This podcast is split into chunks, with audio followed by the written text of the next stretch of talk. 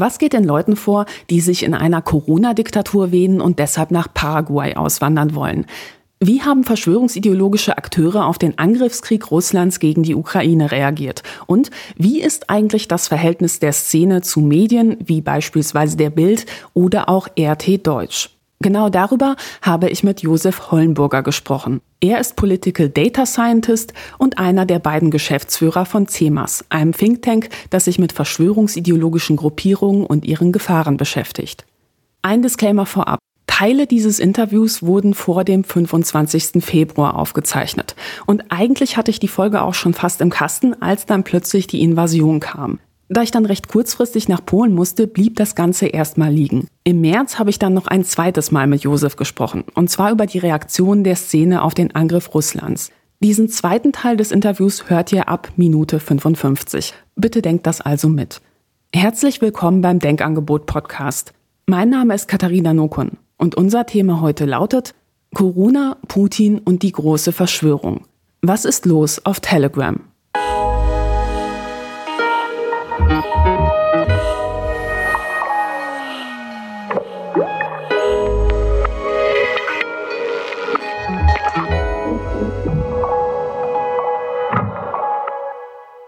Josef, herzlich willkommen. Meine erste Frage wäre die folgende. Also ich habe ja auch ziemlich viele merkwürdige Hobbys, muss ich zugeben, aber wie um alles in der Welt kommt man eigentlich auf die Idee, ich möchte mich beruflich mit dem verschwörungsideologischen Sumpf auf Telegram beschäftigen? Ich glaube, man braucht da schon irgendwie so eine masochistische Ader, um das beruflich machen zu wollen. Ich habe es tatsächlich auch hobbymäßig schon seit einigen Jahren betrieben. Ich habe Politikwissenschaft an der Uni Hamburg studiert. Das habe ich 2013 angefangen, habe mich aber schon vorher irgendwie für dieses Thema interessiert, habe das in meinem Studium dann noch ein bisschen mehr fokussiert und hatte vorher auch schon wahnsinnig oft irgendwelche YouTube-Videos über Verschwörungsideologien angeguckt, irgendwelchen dubiosen Kanälen gefolgt und einfach irgendwie so ein Interesse an dem Thema entwickelt, was ich jetzt eben Vollzeit mache. Und wie sieht das genau aus? Also ich kann mir vorstellen, das ist so eine Masse, die kann man gar nicht mehr mit menschlichen Augen allein analysieren. Genau, ähm, wir beobachten derzeit 3300 Gruppen und Kanäle. Das sind mehr als 100.000 Nachrichten, die da am Tag verbreitet werden. Wow. Und insofern muss man sich Tools basteln, wie man das noch aussortiert bekommt. Wir zum Beispiel gucken auf die meistgeteilten Inhalte in diesen Gruppen und Kanälen, die meistgesehenen Inhalte. Wir suchen uns raus, welche Akteure gerade besonders viel Zulauf bekommen haben und lesen da die Nachrichten. Und dafür habe ich Tools gebastelt, die uns das ermöglichen, diesen Wust an Nachrichten so ein bisschen durchforstbar zu machen. Aber nichtsdestotrotz muss man sich sehr oft dann auch diesen Inhalt angucken. Also das meistgeteilte Video muss dann irgendwann auch geguckt werden und analysiert werden und die meistgesehene oder meistgehörte Sprachnachricht, die muss auch dann mal auch angehört werden, auch wenn sie von Michael Wendler kommt. Apropos Reichweite und Wachstum. Vielen ist ja Attila Hildmann ein Begriff, weil er medial zumindest eine Zeit lang ziemlich präsent war, was ja auch daran lag, dass viele Medien 2020 Verschwörungsideologen noch wirklich eine Bühne gegeben haben. Das muss man ja so sagen. Was ich damals ziemlich schwierig fand, naja, weil man wird ja auch nach Holocaust-Leugnern nicht zu Hause besuchen, um zu schauen, ob der denn auch gut mit seinem Hund umgeht und äh, wie er wohnt und äh, wie nett er eigentlich sonst ist. Aber was sind denn so Namen, die heute in der verschwörungstheologischen Szene eine große Bedeutung und eine große Reichweite haben über Attila Hildmann hinaus? Es gibt ähm, Namen, die auf jeden Fall eine große Reichweite haben, wie Oliver Janich oder Eva Hermann und die auch nicht erst seit der Pandemie, sondern die schon seit 2014 eine große Reichweite sich aufbauen konnten, die sie dann bei der Pandemie einfach auch noch verstärkt haben. Das sind also Leute, die schon lange im Feld arbeiten, auch Personen wie Ken Jebsen, den man von KenFM kennt ähm, ist eine Person, die weit vor der Pandemie schon eine große Reichweite hatten. Und dann gab es eben Personen wie Attila Hildmann oder Michael Wendler, die erst mit der Pandemie stark und groß geworden sind. Aber das vor allem, wie du es auch gerade schon sagst, vor allem durch die mediale Berichterstattung und durch das, was man so ein bisschen vielleicht vergleichen kann mit einem medialen Interesse, weil es eher so Dschungelcamp-Charakter hatte. Also man hatte sich für das Thema interessiert, weil es absurd wirkte oder weil die Personen halt vorher auch schon besonders eigene Charaktere waren. Innerhalb der Szene hat aber zum Beispiel Attila Hildmann jetzt nicht die große Reichweite oder das Standing, was ihm vielleicht außerhalb der Szene öfter mal zugesprochen wurde. Er gilt auch innerhalb der Szene, also zum Beispiel Oliver Janich und Eva Herrmann, die ich gerade genannt habe, eher als Person, die verbrannt ist, der man jetzt nicht so zuhört, die auch ein bisschen skurril ist.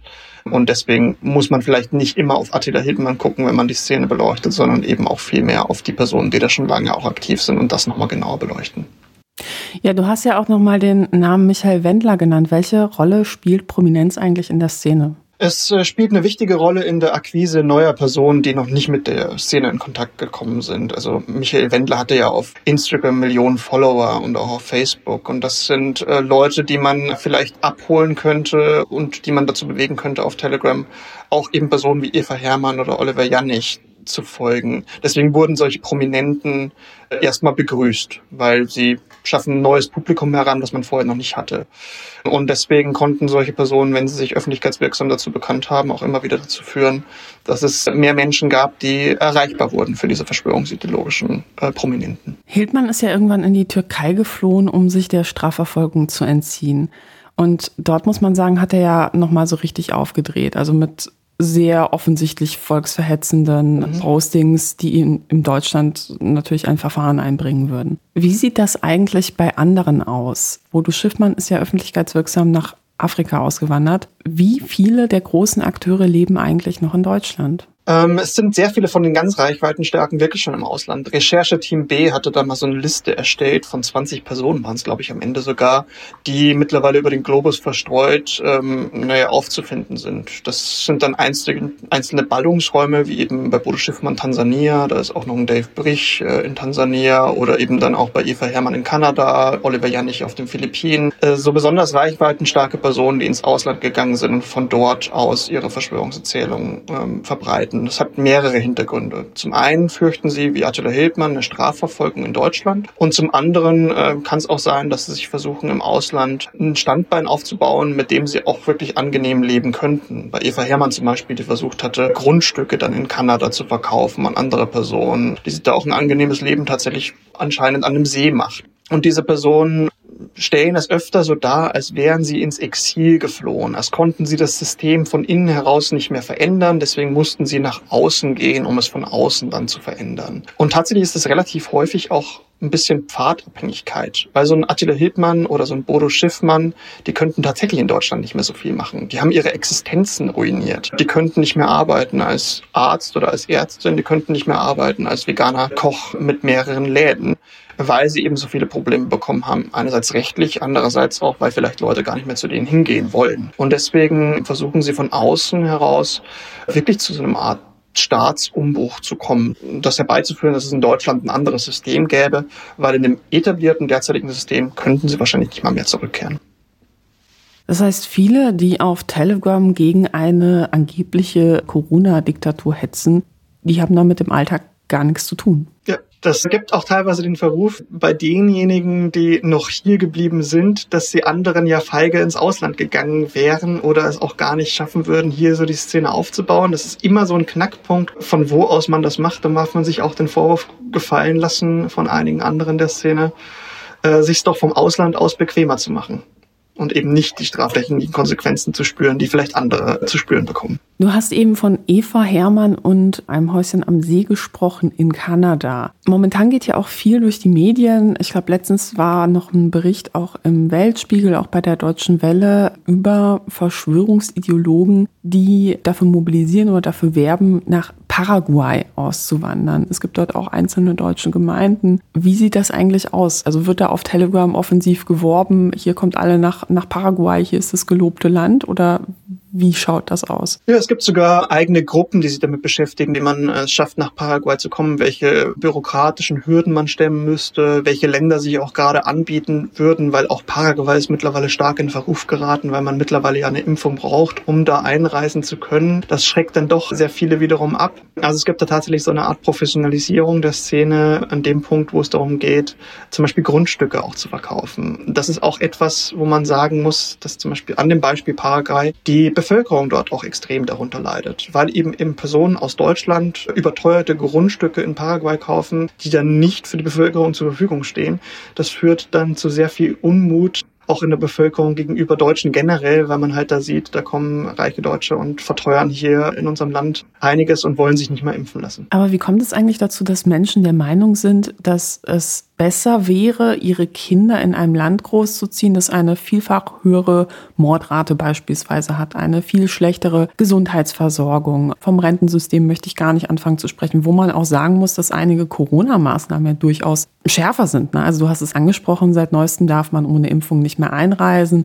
Ich habe in einem Interview gelesen, dass ungeimpfte auch im Krankenhaus nicht bevorzugt behandelt werden, sondern das Gegenteil davon. Ja, also im Gegensatz zu Deutschland muss man ja sagen, wo das auch diskutiert wurde und klar gesagt wurde, nein, ähm, die Impfentscheidung darf da nicht mit reinspielen. Wie sieht da eigentlich so dieses Gedankenkonstrukt dahinter aus? Ich glaube, dass man sich auf Telegram da durchaus schon eine Parallelrealität konstruiert hat. Also äh, sehr viele Menschen, die äh, auf Telegram äh, die Nachrichten lesen und sich da vorwiegend, ich würde sagen, sozialisiert haben, die gehen tatsächlich irgendwie davon aus, dass es in Deutschland eine Diktatur gäbe, dass es vergleichbar wäre mit der NS-Zeit, wie sie derzeit leben müssten. Das heißt, die haben sich da so ein Bild aufgebaut von einer Realität, was aber nicht mit dem Realitätsabgleich standhält. Und wenn man sich so ein Schreckensszenario aufbaut und sich vielleicht so eine romantisierte Vorstellung des Auslands geschaffen hat, wo man hinflüchten könnte und da dann auch immer noch die Bilder von einem Bodo Schiffmann bekommt, wie toll es doch in Tansania wäre. Oder ein Bild von Michael Wendler, der wieder davon erzählt, macht aber jeder Sprachnachricht, wie viel Grad es gerade in Florida hätte und dass es da immer einen stahlblauen Himmel gäbe, dann könnte man sich auch so eine Realität aufbauen, in die man flüchten könnte, in die man, naja, vielleicht auch ein bisschen blauäugig hinfiebert, dass es da dann vielleicht besser wäre, weil die Personen vor Ort ja so ein schönes Bild davon zeichnen. Und ich glaube, dass sehr viele, die dann aber dahin flüchten, vielleicht wirklich mal mit der Realität dann so ein bisschen crashen, die sie vor Ort erleben, da aber auch so ein bisschen die Scham haben, davon zu erzählen, weil sie damit zugeben müssten, dass sie so naiv waren. Und ich glaube, das ist etwas, was man jetzt auch erst feststellen wird, wenn es stärkere Migrationsbewegungen zum Beispiel nach Paraguay gab, weil es wahrscheinlich auch dazu führen wird, dass immer wieder auch Leute zurückkommen, die dann eben, naja, blauäugig hin sind und mit einem blauen Auge zurückkommen. Wie groß sind eigentlich solche Gruppen? Bodo Schiffmann hatte eine Gruppe gemacht, die sich genau damit beschäftigt, nach Tansania zu kommen. Da sind Tausende von Menschen drin. Also ich glaube, so drei oder viertausend Menschen sind in diese Gruppe gegangen mit einer Vorstellung, dass man nach Tansania gehen wollen würde. Wirklich in die Tat umsetzen tun es dann die wenigsten. Also sehr viele wollen sich da einfach nur vielleicht das mal anhören, sind neugierig, sind auch Personen wie ich drin, die das aus Recherchegründen machen. Diejenigen, die sie in die Tat umsetzen, die sind sehr viel kleiner, aber diese Gruppen, die haben tatsächlich mehrere tausend Mitglieder. Wie sieht das Businesskonzept im Fall Schiffmann aus? Also du hattest ja auch davon gesprochen, dass Eva Hermann auch aktiv Grundstücke verkaufen wollte. Bei Schiffmann ist es so, dass er zweigleisig fahren wollte. Er wollte zum einen Safari-Touren anbieten, hat jetzt auch anscheinend ein Hotel gekauft, das ist eine Aussage jetzt von gestern gewesen, mit fünf Schlafplätzen. Und er wollte damit quasi so eine Art Kurort etablieren oder will es gerade etablieren, in der dann QuerdenkerInnen hingehen könnten. Da ist keine Maskenpflicht und äh, er würde den Charterflug und alles dafür auch arrangieren, wo man mal eine Auszeit von der deutschen Diktatur nehmen könnte. Geil, auch eine, die Vorstellung, dass man im, in der Diktatur einen Urlaub machen kann, einfach so. Ne?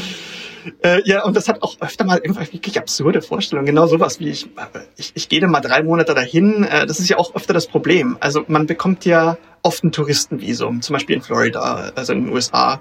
Aber es ist ja was anderes, dann ein einheimischen Visum zu bekommen, tatsächlich zu emigrieren. Und da sagen sie dann öfter mal, ja, das ist dann kein Problem, du bist dann drei Monate in Florida, dann musst du halt wieder zwei Wochen nach Mexiko, machst da Urlaub in Mexiko und danach kommst du wieder zurück. Und das clasht natürlich mit Menschen, die sich einen Lebensunterhalt finanzieren müssen von einem Job, kannst du halt nicht alle drei Monate mal eben vielleicht zwei Wochen noch mal Urlaub in Mexiko machen und dann wieder zurückkommen. Also wovon willst du denn auch in Florida in der Zeit leben, wenn du gar nicht mal einen Job nachgehen könntest, weil das Visum nur ein Touristenvisum eben ist? Diese Fragen, diese vielen Fragen, die eigentlich offen stehen, die werden relativ selten beantwortet. Und deswegen sind es vor allem eben diese blauäugigen, auch oft mit naiven Vorstellungen, Personen, die darauf reinfallen und dahin gehen und sich dann oft auch das, was sie an Lebensersparnissen hatten, in Florida, in Tansania oder in Paraguay aufbrauchen und dann eben auch wieder auf die deutsche Botschaft zum Beispiel angewiesen sind, wenn sie zurückkommen müssen, weil sie nichts mehr haben. Uff, ähm, jetzt muss man ja aber sagen, das ist ja nur ein kleiner Teil der Szene. Ne? Also die wenigsten sind Influencer mit einer Reichweite von über 100.000 ähm, Anhängern. Ne? Aber ja, wie sieht es eigentlich bei Otto Normalbürger, sage ich mal, aus? Otto Telegram Normalbürger, der sich dort angemeldet hat. Was würdest du sagen, ist eigentlich der typische Weg in dieses Milieu? Wir haben tatsächlich immer festgestellt, dass die Kanäle dann gewachsen sind, wenn die Demonstrationen stattgefunden haben. Das heißt, wenn es eine große Demonstration gab, wie zum Beispiel am 1. August 2020 oder am 29. August 2020 in Berlin, dann ist zum Beispiel der Querdenken-Kanal extrem gewachsen.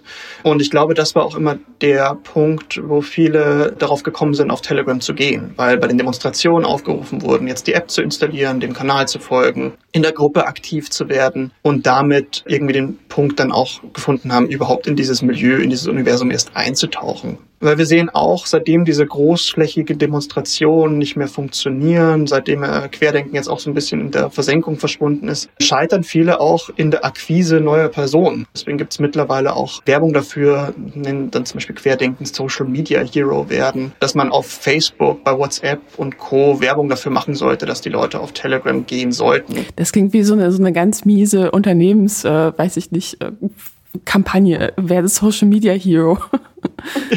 ja, es sind auch oft sehr viele peinliche Bilder mit Katzen mit montierten Sprechblasen und WhatsApp-Status, den man sonst nur kennt. Naja, von der eigenen Von Familie, Facebook oder von den oder Eltern. Facebook, Obwohl genau. meine Eltern natürlich nicht. Also möchte ich das ganz klarstellen.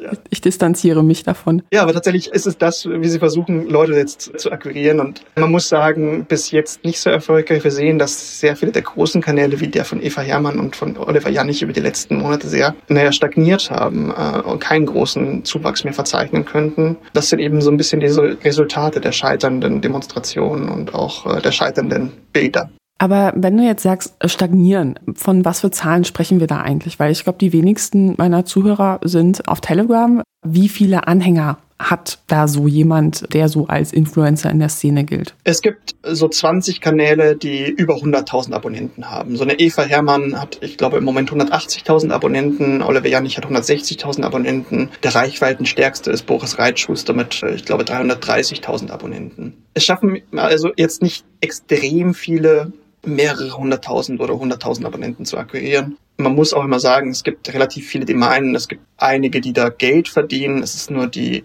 kleine Anzahl an Influencern, die tatsächlich, glaube ich, davon auch gut leben können und äh, über die Werbeeinnahmen genügend Geld akquirieren können, dass, dass es dafür einen nennenswerten Lebensunterhalt gibt. Aber derzeit stagniert es eben gerade zum Beispiel bei Oliver Janich und bei Eva Hermann schon seit längerem bei 160, 180.000 Abonnenten. Man muss auch immer dazu sagen, es gibt sehr viele, die es vielleicht einmal abonniert haben und danach dann nicht mehr drauf gucken, die es vielleicht aus Neugier mal reingeguckt hatten und deswegen ist die bessere Zahl, die man dann noch heranziehen könnte, die Zahl derjenigen, die eine Nachricht denn auch lesen. Weil bei jeder öffentlichen Nachricht steht bei Telegram auch drunter, wie viele Aufrufe sie hat. Wie das bei YouTube-Videos der Fall ist, geht das auch bei Telegram. Und da sehen wir, dass die reichweitenstärksten Nachrichten pro Tag so 100 bis 200.000 Mal aufgerufen werden. Deswegen wir bei CMAS derzeit davon ausgehen, dass eben die Anzahl der Accounts, die Telegram täglich nutzen, zwischen 100 und 200.000 liegt. Also du hast auch ähm, Boris Reitschuster angesprochen. Kannst du vielleicht mal kurz sagen, wer es ist? Wobei man ja sagen muss, in seinem Fall kann man ja schon davon sprechen, dass er wahrscheinlich sehr gut davon lebt. Ja, Boris Reitschuster lebt wahrscheinlich sehr gut davon. Es ist ähm, bei dem Kanal Reitschuster auch nicht nur er beteiligt, sondern der ganze Redaktion. Boris Reitschuster war früher mal bei Focus aktiv als Russland-Korrespondent, hat sich aber in den vergangenen Jahren schon immer mehr einen Namen gemacht innerhalb der verschwörungsideologischen Szene. Er hat immer sehr positiv über die verschwörungsideologische Szene berichtet, hat er immer auch so einen Draht zu dem, was ich jetzt einfach mal als rechtsoffen bezeichnen würde, also Pegida und Co. und hat sich innerhalb des letzten Jahres, also seit Januar 2021, zu dem reichweitenstärksten Verschwörungsideologen im deutschsprachigen Raum gemausert, indem er eben so eine Art, ich würde es mal sagen, politaktivistische Seite etabliert hat, auf der verschiedene Redakteure tagtäglich Verschwörungsideologien verbreiten und eben Pseudo journalistische Artikel veröffentlichen. Wenn über entsprechende Gruppierungen gesprochen wird, dann oft immer noch so, ja, das sind die Querdenker. Trifft der Begriff eigentlich überhaupt noch zu? Welche Rolle spielt Querdenken als Organisation noch? Also Querdenken selbst sind ja mehrere Organisationen eigentlich gewesen. Michael Ballweg hat die bekannteste Querdenken-Organisation gegründet, nämlich Querdenken 711. Was dann wiederum Vorbild für sehr viele andere Querdenken-Organisationen vor Ort waren die so ein bisschen mit Querdenken 711 auch immer in Verbindung standen. Also Michael Ballweg hat eigentlich Querdenken 711 und damit auch Querdenken generell in Deutschland repräsentiert. Und er spielt eigentlich seit Sommer letzten Jahres keine große Rolle mehr. Er hat sich einerseits selbst zurückgezogen und hat gesagt, mit den verbotenen Demonstrationen am 1. August 2021 und 29. August 2021 ist die Zeit der Großdemonstrationen vorbei. Es wird jetzt wieder lokaler werden und es ist auch meine Zeit vorbei, auf Bühnen zu stehen. Und deswegen spielt Querdenken da jetzt eigentlich keine große Rolle mehr. Es ist ja sehr viel stärker diese dezentrale Mobilisierung jetzt auch in den Vordergrund gerückt, die nach dem Vorbild der Freien Sachsen jetzt zum Beispiel auch stattfinden. Deswegen ist tatsächlich die Zeit von Querdenken so ein bisschen vorbei. Das Label Querdenken wurde von mir auch manchmal verwendet, weil es auch darum geht, nicht nur eben diese Organisation Querdenken 711 oder Michael Ballweg zu repräsentieren, sondern alle Personen, die damit ein bisschen in Verbindung standen. Das waren Personen wie Oliver Janich, der auf einer Bühne von Querdenken 711 gesprochen hat. Das waren Personen wie Bodo Schiffmann, der auch von den Bühnen gesprochen hat. Alle Personen, die in diesem Dunstkreis groß gemacht wurden, darüber das Publikum generiert haben. Es ist vielleicht nicht das passendste Label. Es hat sich auf jeden Fall auch so ein bisschen einfach naja, jetzt auch aufgelöst aufgrund dieser sinkenden Relevanz Michael Ballwegs. Aber äh, es reicht wahrscheinlich einfach auch nicht das Ganze als Querdenkenbewegung darzustellen, sondern das ist vor allem eine verschwörungsideologische Bewegung, äh, die unterschiedliche Richtungen einnimmt, aber die vor allem mit dem Ziel zusammenhängt oder mit der Idee zusammenhängt, dass die Corona-Pandemie eine vermeintliche Lüge wäre. Es gibt ja auch gerade viele Diskussionen, wie die aktuellen Demos einzuordnen sind. Ne? Also Stichwort, das sind halt nur besorgte Bürger bis hin zu Leute, passt auf, die, die wir an vorderster Front mit dem Banner stehen sehen, die können wir eindeutig der rechtsextremen Szene zuordnen. Wie würdest du das einsortieren? Also hast vorhin schon den Namen Freie Sachsen erwähnt. Das ist ja auch ja, eine Organisation, eine Gruppe, die einen sehr großen Kanal auf Telegram verbreitet. Wer steckt beispielsweise da dahinter? Diese lokalen Kanäle wachsen tatsächlich sehr stark nochmal. Also die Freien Sachsen sind erst seit letztem Jahr über die 100.000 gewachsen und das in einem Zeitraum von wenigen Monaten. Während die bundesweite Mobilisierung für Demonstrationen nicht mehr funktioniert hat. Und zwar seit eben auch einem halben Jahr. Diese lokalen äh, Bewegungen wie die Freien Sachsen konnten sehr schnell wachsen, alle immer mit der Idee, wir machen eben dezentrale Organisation von ja, Protesten. Sie zeichnen sie selbst als Spaziergänge, das sind sie allerdings nicht. Und da brauchen wir keine Bühne mehr, sondern wir laufen dann einfach durch die Stadt. Und das war tatsächlich die ersten, die so wirklich erfolgreich damit waren, die Freien Sachsen, die so eine rechtsextreme Vereinigung sind aus verschiedenen rechten Strömungen, die eben mit einer Stimme dann sprechen wollten. Die waren auch tatsächlich so parteioffen, also die haben versucht, die NPD, AfD und Co. alle so in einem Pott zu vereinigen. Und weil die so erfolgreich waren, gab es dann auch die freien Nordrhein-Westfaler, die freien Baden, die freien Schwaben, äh, alle nicht so extrem gewachsen wie die freien Sachsen, alle aber rechtsoffen. Jetzt muss man immer sehen, bei den unterschiedlichen Demonstrationen hat dann die eine rechte Gruppierung wieder mehr Zulauf oder mehr strategisches äh, Know-how oder mehr organisatorischen Background für die lokalen Demonstrationen, bei anderen dann wieder weniger. In München zum Beispiel waren die Rechtsextremen jetzt weniger diejenigen, die die Demonstrationen organisiert haben.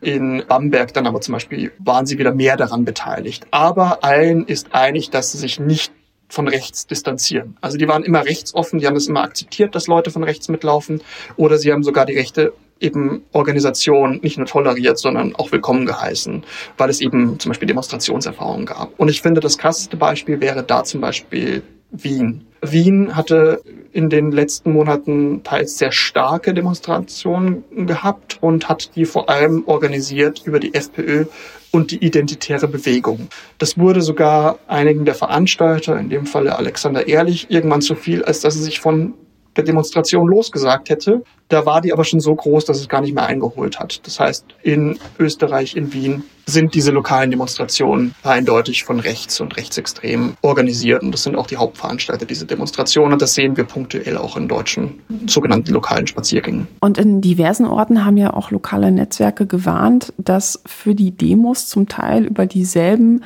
Facebook-Netzwerke mobilisiert werden, wie damals zu Pegida-Zeiten. So ein Beispiel wäre Erfurt. Da gab es auch einen größeren Artikel bei Spiegel Online, den verlinke ich auch nochmal in den Show Notes. Wie würdest du das sehen? Ist das tatsächlich ein Phänomen? Also ist das nur Telegram oder geht das auch darüber hinaus? Ja, es gab sogar Gruppen, die sich einfach umbenannt haben, dann in den Spaziergang so und so. Facebook spielt für die lokalen Demonstrationen tatsächlich auch punktuell nochmal eine größere Rolle als Telegram. Da wir Facebook jetzt aber nicht so stark im Blick haben, können wir das nicht generell sagen. Aber bei bei einzelnen Orten wird das hauptsächlich auch über Facebook, über ehemalige rechtsextreme Gruppen, die sich jetzt umbenannt haben, aber immer noch rechtsextrem sind, organisiert. Das ist auch nicht neu, dass Rechte versuchen, das zu kapern. Es hat schon immer gegeben.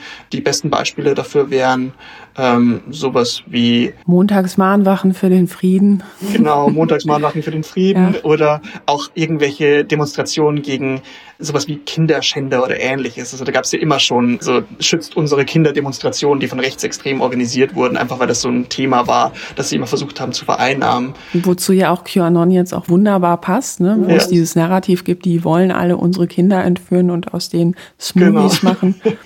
ja, ähm, aber mir fällt zum Beispiel auch dieser eine Hund, der damals gestorben ist, auch, auch nochmal ein. Oh ja, oh, oh Chio, nee, wie Chico, hieß er Chico, Chico. Chico, oh Gott. Genau. Ja, der arme Hund. Ja. Stell mal vor, du bist Hund und dein Tod wird von Rechtsextremisten vereinnahmt. Wie scheiße ist das? Aber das ist auch immer das, was man halt versucht zu suggerieren. Also wir gehen für das Gute, wir gehen für die Kinder auf die Straße, wir gehen für den Hund auf die Straße, wir gehen für Tierschutz oder auch manchmal sowas Paradoxes wie Umweltschutz äh, auf die Straße. Weil wir sind die Guten, weil wenn jemand was dagegen sagen würde, dann wäre er ja gegen die Kinder oder gegen Chico. Und damit versucht man halt natürlich immer äh, so auch ein Framing zu betreiben oder sich auf die vermeintliche Seite der Guten zu stellen, auf die vermeintliche Seite des Volkes, das man repräsentieren würde. Diese Klaviatur haben die Rechten schon immer gespielt. Also klassische Querfront-Melodie, äh, muss man sagen. Was ich ja auch besorgniserregend finde, ist, wie viele Übergriffe es auf diesen Demos auch gegen Medien gibt. Also mehrere Journalisten sagen, dass sie nur noch in fortgeschrittener Schutzausrüstung auf solche Demos gehen oder mit Sicherheitsdienst. Und wenn man beispielsweise beim ZDF in Berlin arbeitet, ist, glaube ich, Montagabend nicht so eine geile Schicht, weil um gewisse Uhrzeiten ist es da schwierig, aus dem Haus zu kommen, ohne angepöbelt zu werden. Wie ist eigentlich dieses Verhältnis der Szene zu Medien? Weil ich fand das ja ganz interessant. Ihr habt ja auch mal tatsächlich eine Analyse gemacht von Telegram-Kanälen und geschaut, was für Medien da hauptsächlich verlinkt werden. Und da kam ja durchaus auch Überraschendes dabei heraus. Ja, zum Beispiel war die Bild da ganz oben mit dabei. Und man hat da immer so ein ambivalentes Verhältnis oder ein instrumentelles Verhältnis zu den Medien. Wenn zum Beispiel die Bild irgendwas verbreitet, was in die eigene Narrative spricht, dann verbreitet man das schon. Wenn die Bild aber was verbreitet, was gegen Querdenken gerichtet ist, also zum Beispiel, dass es Mordaufrufe da gab, dann wird die Bild wieder verurteilt und als Teil des Systems dargestellt. Also wenn man sich mal so ein verschwörungsideologisches Weltbild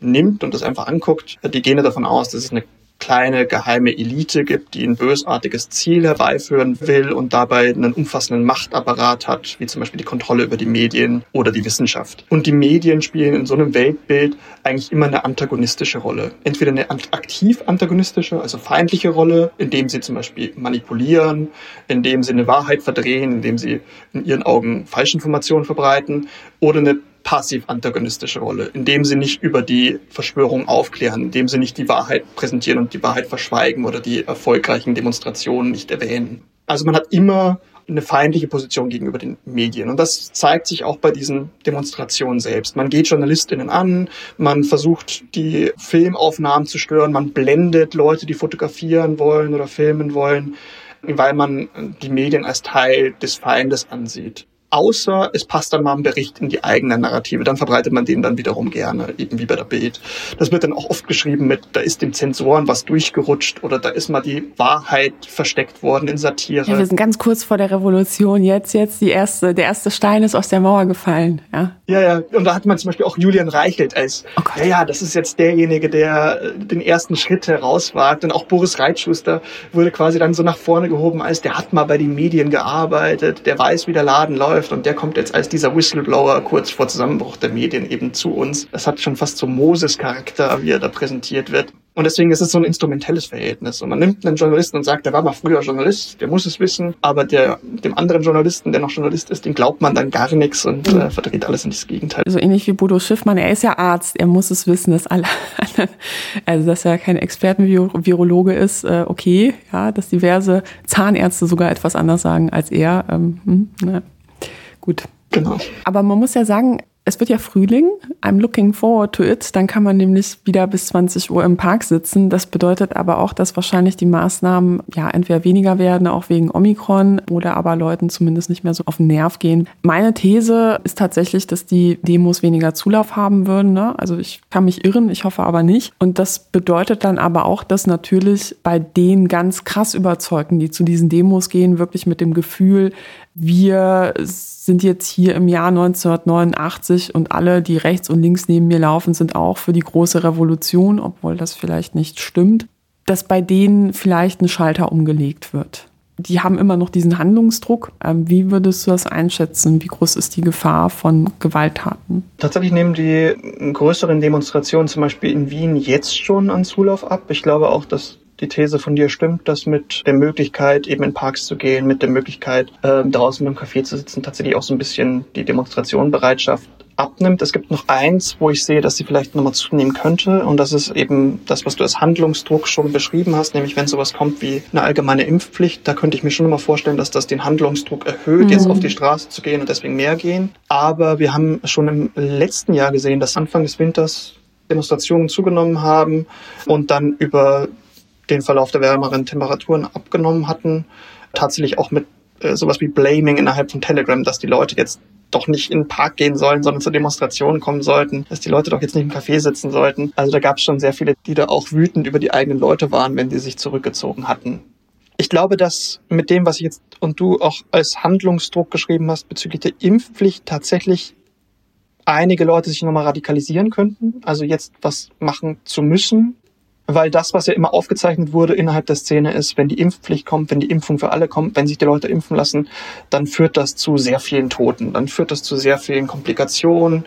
Äh, ich werde mich niemals dazu überreden lassen und das führt natürlich bei einigen auch dazu, dass sie dann eher gewillt sind, auch etwas dagegen zu unternehmen. Das heißt, ich glaube, dass man in der Zeit, wo man sowas diskutiert und in der Zeit, wo man sowas implementiert, auf jeden Fall mehr Schutz braucht für Leute, die von so einer Durchsetzung der Impfpflicht zum Beispiel betroffen wären. Also Leute, die Fahrkarten kontrollieren innerhalb der Züge, Leute, die impfen, also Ärztinnen und Ärzte, aber auch das Krankenhauspersonal, das muss man in so einem Zeitraum wirklich sehr viel mehr schützen, weil äh, möglicherweise einige Leute das als Grund nehmen, jetzt die Sache eskalieren zu müssen. Wie viele Gewalttaten gab es eigentlich so in den, also seit Beginn der Pandemie, die ihr der verschwörungsideologischen Szene zuordnen würdet? Habt ihr da einen Counter oder gibt es da größere Vorfälle, wo du sagen würdest, die haben eine große Rolle in der Szene gespielt? Wir haben eigentlich schon immer die Forderung gehabt, dass diesen Counter, dass der vom Staat auch kommen muss, weil es gab gewalttätige Übergriffe am laufenden Band und es gibt eben keine direkte statistische Erhebung dafür, wie viele Gewalttaten es im Zuge der Durchsetzung der Corona-Maßnahmen zum Beispiel gab. Das muss auf jeden Fall stärker untersucht werden, aber da können wir als Think Tank dann irgendwann auch nicht mehr schalten und walten, ansonsten würden wir nichts anderes mehr machen als das. Das ist auf jeden Fall staatliche Aufgabe, weil es ja zum Beispiel auch eine Erfassung von anderen Straftaten gab, wie zum Beispiel rechtsextremer Gewalt.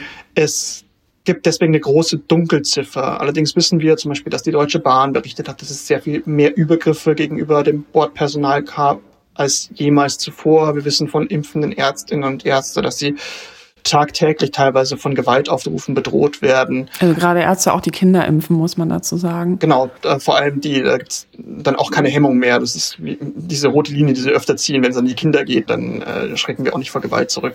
Und das muss wirklich systematischer nochmal erfasst werden, wie viel Gewalt es da in dem Kontext gab. Es gab mal so eine Statistik der Straftaten, die es in Bayern gab. Da gab es sogar so eine extra Erhebung Straftaten im Zuge der Corona-Krise. Das hat mich ein bisschen überrascht, weil ich glaube, die lag nur so bei 40.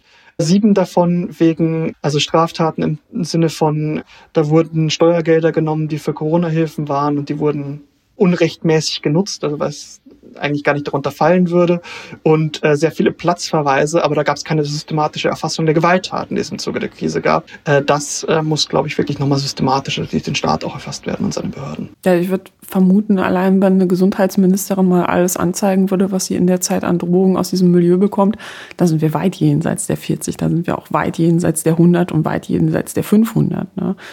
oder vielleicht auch 1000 man muss ja sagen, ähm, es gibt ja auch organisierte Bestrebungen, einen Systemumsturz herbeizuführen oder zumindest Fantasien davon. 2021 gab es ja auf Telegram äh, mal den Aufruf zum D-Day 2.0. Da haben wir auch schon mal drüber gesprochen im Kontext der Buchrecherche für unser Buch Two Facts, also von Pia und mir. Und da wurde vorgeschlagen, man solle an einem Stichtag Autobahn blockieren. Ähm, das hat dann nicht so geklappt, weil dann halt kaum jemand mitgemacht hat. Teilweise an einigen Orten war die Polizei auch vor Ort, muss man sagen. Aber solche Aufrufe gibt's ja immer wieder. Es gab ja auch diverse groß angekündigte Generalstreiks, wo ich ehrlich gesagt habe, gedacht habe, so geil, cool, ihr bleibt zu Hause und wollt niemanden anstecken. Wow, da habt ihr es uns ja so richtig, richtig gezeigt. Äh, macht weiter so. Aber welche Chancen wirst du solchen Aktionen ausrechnen? Ich habe auch auf Twitter gelesen, du hast davon berichtet von einem Aufruf, der momentan kursiert, nach kanadischem Vorbild mit LKWs nach Berlin zu fahren. Was erwartet mich? Es erwartet dich nicht viel, zumindest bei diesem Konvoi-Aufruf. Der sollte entweder am Samstag stattfinden oder heute und beide Male ist so ziemlich gar nichts passiert. Dass äh, diese Aufrufe, wie du jetzt auch gerade genannt hast, mit Streikaufrufen, da gab es zum Beispiel einen Warnstreik, den man in Österreich machen wollte am 1. Dezember und am 12. Dezember und beide sind verpufft und niemand hat was davon mitbekommen. Es gab diesen Bürger-Lockdown, wo man sich zwei Wochen lang einsperren sollte und gar nichts mehr konsumieren sollte was aber auch dazu geführt hat, dass die Leute vorher beim Supermarkt waren und für zwei Wochen eingekauft haben. Also es ist irgendwie so ein bisschen null. So Wobei, da frage ich mich ja, also ne, in der verschwörungsideologischen Szene sind False Flag Aktionen ja eine ganz große Sache. und ich muss sagen, ich hätte mir das halt selber auch nicht besser ausdenken können, wenn ich mir gedacht hätte, so naja, was mache ich jetzt, damit die mal zwei Wochen zu Hause bleiben und das Infektionsrisiko ein bisschen gesenkt wird. Ja, ich hätte auch vielleicht vermutet, dass es so eine, naja, aktivistische Sache sein könnte von jemand außerhalb der Szene. Ich habe mir die Person, die den Aufruf gestartet hat für diesen Bürgerlockdown, aber auch nochmal angeguckt. Annette hieß die. Meinen das ernst? Die äh, war tatsächlich eigentlich voll im verschwörungsideologischen Milieu drin. Das war tatsächlich eine Person, oh. die aus der Szene herauskam und einfach so eine Idee hatte. Aber das ist genau das, was wir relativ häufig erleben. So Personen, die eigentlich kaum Demonstrationserfahrung oder politische Erfahrung hatten, die dann so eine Idee hatten, dann einen Kanal gründen, dann gibt es dann einen riesigen Zulauf dazu, wie jetzt eben bei diesem Konvoi auch, da sind 16.000 Menschen in dieser Gruppe mit drin. Dann geht man da rein, dann hat man was getan, ja, und dann reicht's damit dann auch schon, weil am Montag kann man dann doch nicht bei diesem Konvoi mitmachen, weil am Montag muss man arbeiten oder dann ist es vielleicht doch ein bisschen zu viel Aufwand, nach Berlin zu fahren. Aber man hat ja schon mal unterstützt, indem man einfach gezeigt hat, man wäre dafür bereit oder man würde die LKWs unterstützen. Ja, man hat ja auf, auf Telegram schon gepostet, dass man im Widerstand ist. Ne? So. Genau tatsächlich habe ich es jetzt gestern auch nochmal wirklich brandaktuell erlebt, dass Leute auch Schnittchen gemacht haben für diese Lkw-Fahrer, oh zu diesen Rastplätzen gefahren sind und einen kompletten VW-Bus voll mit Schnittchen hatten und dann war Nein. da wirklich kein Mensch. Oh das, äh, man, man sieht auch dann teilweise diese Fehlschläge innerhalb der Szene. Man hat vielleicht sogar so ein bisschen Mitleid. Aber naja, man will irgendwie auch nicht zugeben und das ist immer doch dann die Krux dass es nicht erfolgreich war. Und was ich relativ häufig erlebe, ist, dass es dann einfach verschwiegen wird. Als hätte es den Tag nie gegeben für diesen Streikaufruf, als hätte es den Bürgerlockdown nie gegeben. Da wird der Kanal gelöscht und dann wird dann nicht mehr drüber gesprochen. Und das ähm, hat man bei QAnon zum Beispiel am laufenden Band erlebt, fehlgeschlagene Prognosen, irgendwie der Tag X oder die 10 Days of Darkness, die stattfinden sollte. Die was? Die 10 Days of Darkness. Was sind die 10 Days of Darkness? Klär uns auf. Das ist der Grund, warum Xavier Naidoo damals geweint hat in diesem Video. Er dachte, dass die Kinder befreit würden und die 10 Days of Darkness eingeläutet werden würden und Q, dieser Nutzer, der auf diesen Imageboards immer diese kryptischen Nachrichten geschrieben hat, was passieren würde, der hatte einen Post, der hieß, äh, oder hat mehrere, wo er immer geschrieben hat, 10 Days of Darkness. Und der Kanon, was die meisten Leute glauben innerhalb der Szene, wäre, dass quasi vor dem Great Awakening, vor dem glorreichen Zeitalter, was bevorstünde, zehn Tage der Dunkelheit kommen würden, bürgerkriegsähnliche Zustände, Blackouts und ähnliches. Offenbarung des Johannes also quasi, ne? Es hat sehr viel, oft, sehr oft auch wirklich religiöse Bezüge. Ja, das, die 10 Days of Darkness gab es dann nicht und die befreiten Kinder auch nicht. Xavier, du hatte übrigens noch eine lustige Erklärung, warum nicht weil er nochmal nachgelesen hätte bei dem Drop und da stand nicht 10 Days of Darkness, sondern 10 Days of Darkness. Also es sei nicht Dunkelheit, sondern was anderes gemeint gewesen. Ein Tippfehler. Das war tatsächlich ein Tippfehler.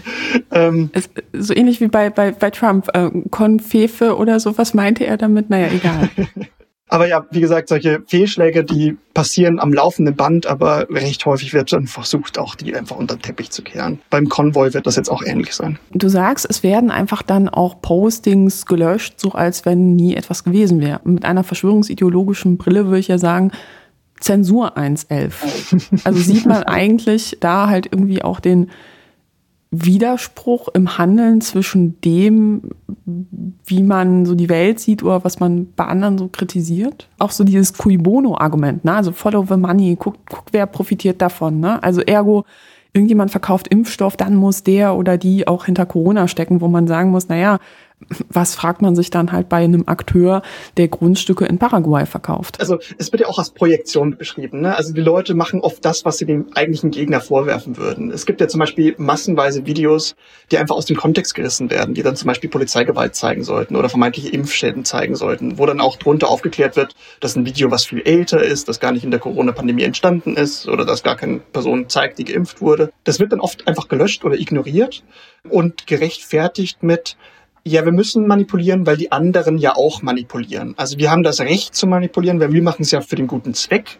Wir machen das ja, um die Verschwörung zu verhindern. Und wenn es dann nicht stimmt, dann ist es nicht so schlimm, weil die anderen manipulieren auch am laufenden Band. Das ist etwas, was man als Blue Lies auch beschreiben würde. Es wird gelogen, mhm. aber die Lüge bewusst in Kauf genommen, weil sie dient ja dem guten Zweck. Und ja, das sehen wir ähm, sehr häufig, dass genauso eine Projektion betrieben wird. Also wenn man meint, die anderen würden von der Pandemie profitieren, dann kann man auch den eigenen Profit bei der Pandemie irgendwie rechtfertigen. Weil man muss ja auch irgendwie in einem kapitalistischen System Reproduktionsarbeit leisten, indem man halt sich Miete leisten kann und Essen leisten kann. Und damit wird dann sehr viel gerechtfertigt. Auch hier nochmal der Hinweis an die Hörer. Das heißt Blue Lies, weil diese Mechanismen anhand von Falschaussagen von Polizisten in den USA erklärt wurden ursprünglich. Da ist halt die die Uniform blau. Mhm. Und deshalb hat man halt gesagt, wenn Leute lügen, weil sie sozusagen der Meinung sind, ich tue das für das Gute, ja, um meinen Kollegen zu schützen, obwohl der offensichtlich Mist gebaut hat, dann ist das halt eben ähm, ja ein spezieller psychologischer Mechanismus, der da auch dahinter steckt. Aber du hast ja auch nochmal gesagt, es gibt ja sehr viel Uneinigkeit in der Szene. Nicht nur, wann man mit den Trucks nach Berlin fahren soll und wer macht Schnittchen, wann steht er wo, sondern es gibt ja auch tatsächlich Streit so zwischen den Großen der Szene. Was man beispielsweise auch im letzten Jahr immer wieder gesehen hat, ist, dass einige große Akteure auch öffentlich gegen Michael Ballweg geschossen haben und teilweise behauptet haben, so ja, der ist ein U-Boot, ähm, der ist da, um unsere Szene zu diskreditieren. Was sind das für Mechanismen, die du da beobachtest? Das ist ein ganz spannender Effekt, weil oft ist die Verschwörungsszene so ein bisschen doomed to fail. Am Beispiel von Michael Ballweg, den hat man vorgeworfen, dass die Demonstrationen in Berlin ja zu groß wären. Also die waren ja erfolgreich. Und wenn man erfolgreich in einem diktatorischen System ist, wie sie es dargestellt haben, dann muss das ja irgendwie von der Diktatur erlaubt worden sein, dass sie erfolgreich ist. Und damit wird Michael Ballweg zu der gesteuerten Opposition. Und diese gesteuerte Opposition ist ein ganz häufiger Vorwurf, den man in der Szene findet. Wer erfolgreich ist, der muss ja irgendwie toleriert werden durch das allmächtige System, das alles steuern kann, das den mächtigen Apparat hat. Und das macht irgendwie sehr viele der erfolgreichen Dinger tatsächlich eben doomed to fail. Sie müssen quasi dann inszeniert worden sein. Es müssen False Flag Sachen sein, die die gesteuerte Opposition irgendwie in Zügel im Zaum halten.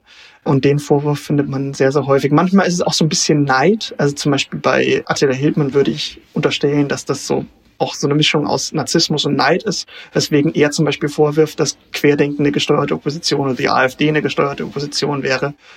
Aber es kommt immer irgendwann zu diesem Vorwurf. Man hört das ja auch häufiger, wenn Gewalttaten tatsächlich auch verübt werden oder so öffentlichkeitswirksame Drohungen beispielsweise von einem Soldaten gepostet werden, die aber nicht so souverän wirken, dass man dann einfach sagt, so nee, der gehört gar nicht zu uns. Aber ich fand das ganz interessant, dass du auch nochmal gesagt hast, es wird auch teilweise gegen die AfD geschossen.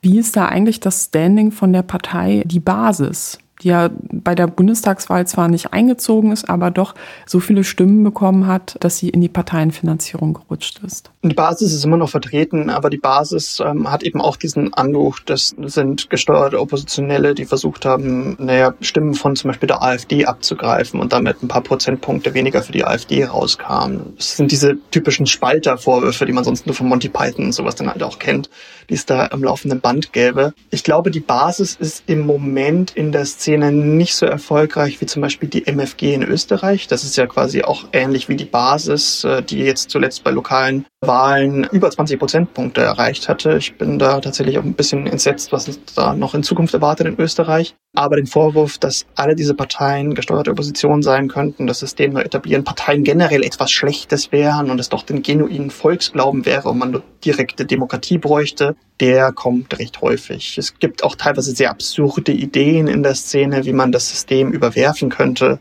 Mhm. Da gibt es zum Beispiel die Idee, dass man die Partei dann Nichtwähler machen müsste. Damit würde man automatisch 40 Prozent bekommen. Geil. Geil. Geil. Am besten sagt man niemandem was davon, damit niemand das halt irgendwie äh, komisch finden. Ja, die gab es anscheinend schon mal dann, sogar, die Partei. Ja, warum macht das nicht eigentlich jede andere Partei dann? ja, Warum ist da noch niemand drauf gekommen? Mein Gott, genial. Ja, relativ häufig, weil die Leute tatsächlich denken, da ist noch niemand drauf gekommen. Ich bin der ich bin das Genie, das gerade bei YouTube entdeckt hat, wie sich weltweit alle Ärzte bei der Pandemie geirrt haben, wie weltweit alle in die falsche Richtung gehen. Das ist ja auch so ein bisschen die Vorstellung des exklusiven Glaubens, das man da hat. So, man ist im Besitz eines exklusiven Wissens, was kein anderer hat. Das macht einen selbst auch so klug wie die vermeintlichen Verschwörer. Also man hat da auch immer so eine Selbsterhöhung mit drin. Ähm, aber zum Beispiel auch Xavier Nadu, was jetzt nochmal zur Wahl geht, hatte empfohlen, dass man gar nicht wählen sollte. Weil wenn man wählt und Worte sind ihm sehr wichtig, dann wirft man seine Stimme in eine Urne ein. Und eine Urne, die nutzt man, um einen Leichnam zu bestatten. Man würde damit seine Stimme eigentlich beerdigen und äh, hätte seine Stimme dann für vier Jahre verloren. Äh, das ist auch so ein bisschen Hobby-Etymologie von Xavier Naidoo, der ich jetzt nicht ganz folgen kann. Also gesehen darf man gar nicht leben, weil die Bevölkerungspyramide in Deutschland ist momentan keine Pyramide, sondern eine Urne. Das Zeichen einer sterbenden Gesellschaft, muss man sagen. Aber selbst wenn es eine Pyramide wäre, eine Pyramide ist ja auch ein ganz böses Zeichen. Oh, stimmt, ja, ah, nein, da ist noch ein Auge drin und Strahlen, die rauskommen. Nein, das geht gar nicht. Ich habe nochmal nachgeguckt, die Basis hat tatsächlich 1,4 Prozent der Stimmen bekommen und ja, etwas mehr als 600.000, 630.153 Stimmen. Wie kommt man da auf die Idee, dass es am besten ist, Basisdemokratie und eine Volksabstimmung zu machen, weil man glaubt, Mehrheiten zu bekommen? Also glauben tatsächlich Leute in dieser Szene, wir sind eigentlich die stumme Mehrheit. So. Ist das verbreitet oder eher weniger? Es glauben tatsächlich einige, dass man die Mehrheit wäre und dass nur die Medien die Bewegung kleinreden würde. Also man glaubt ja auch, dass jede Wahl oder auch jede Wahlbefragung manipuliert werden würde. Und wenn man wirklich die Bevölkerung fragen würde, dann käme da ein ganz anderes Ergebnis raus. Also man kann sich quasi einfach auch schönreden, warum die Wahlprognosen und die Wahlergebnisse so weit weg sind von dem, was man selbst die Vorstellung hat, weil die anderen ja alle lügen würden, das manipulieren würden. Es gibt aber auch diejenigen, die glauben, dass sie noch nicht in der Mehrheit sind und dass sie in der Mehrheit wären, wenn es eine richtige Berichterstattung gäbe und wenn das politische System weg wäre. Das wäre zum Beispiel Nikolai Nerling, äh, der auch als Volkslehrer bekannt ist. Und der hat zum Beispiel eine ganz andere demokratische Haltung. Demokratische Haltung ist auch schwierig, aber man muss sagen, er ist überzeugter Rechtsextremist. Genau. Ja, ja, ich, man, man, man sieht es ja im Podcast nicht, aber ich habe gerade versucht, da auch Anführungszeichen zu machen. Er zum Beispiel sagt, ähm, es muss erst einen Systemumsturz geben und dann bräuchte es sieben Jahre lang Umerziehung des Volkes. Ah, so funktioniert Demokratie. Da habe ich das die ganze Zeit falsch verstanden. Damn. Weil die sind ja alle, wir sind ja indoktriniert von diesen linksgrünen versifften Gedanken und die mussten erstmal wieder aus dem Volk raus. Ah. Es muss erst wieder eine Re-Education geben, eine Neuerziehung und dann könnten wieder Wahlen stattfinden. Aber er ist zum Beispiel ein Verfechter davon, dass es sieben Jahre lang eine strenge Militärregierung geben müsste und deswegen auch Tribunale und den Tag X, wo erstmal das alte System abgeschafft wird, ehe dann das glorreiche Zeitalter oh. wieder kommen könnte. Und da kommen wir wieder so ein bisschen zu QAnon und Co., wo es dann auch diese Schnittpunkte gibt. Diesen Tag X, diesen Systemumbruch, wo alles einstürzt und wo dann äh, irgendwie wieder so ein Valhalla herrscht und äh, weiß ich nicht, was es sonst noch alles für rechtsextreme Vorstellungen eines zukünftigen Zeitalters geben könnte. Aber diejenigen, die quasi nicht glauben, dass sie jetzt in der Mehrheit wären, die wünschen sich oft eine Umerziehung und einen Tag X und relativ oft dann auch damit einhergehen, zum Beispiel eine Exekution der derzeitigen Herrschenden, vermeintlich Herrschenden. Ihr hattet ja auch im Zuge der Überschwemmung im Ahrtal berichtet, dass auch die verschwörungsideologische Szene da massiv unterwegs war. Genau, man hatte das wieder versucht, so als das, was ich vorher auch mal bezeichnet habe, mit diesen Vereinnahmungen von Themen wie zum Beispiel Schutz der Kinder. Genauso lässt sich natürlich eine Katastrophe vereinnahmen. Man geht dahin als Macher, man unterstützt die Leute, man zeigt, dass man Teil der Guten ist. Und genau mit einer ähnlichen Motivation kann auch wirklich positiv gemeint sein, gehen die Leute dahin und versuchen da zu unterstützen aber auch immer so ein bisschen Werbung zu machen für die eigenen Botschaften und für die eigenen Ziele. Das hat zum Beispiel Bodo Schiffmann gemacht. Bodo Schiffmann hat gesagt, er wird ganz viel Geld in die Hand nehmen, dass er über so ein PayPal Money Pool generieren wird, wo alle Leute einzahlen können und das wird dann 100% den Opfern zugutekommen und er würde das viel effektiver machen als der Staat und er hilft wirklich an der Basis. Er hat ja auch die Vorstellung, dass die Politik immer irgendwas Böses ist. Wo wohnt Bodo Schiffmann nochmal? Bodo Schiffmann ist in Tansania. von Tansania aus weiß er viel besser, was vor Ort wem zugutekommt. Ist echt eine geile Aussage. Er, er hatte dann auch, das erste, was er besorgt hatte, war Dixie-Klos. Hm. Äh, was ja erstmal auch okay ist. So, es braucht wirklich sanitäre Einrichtungen bei einem Katastrophenfall.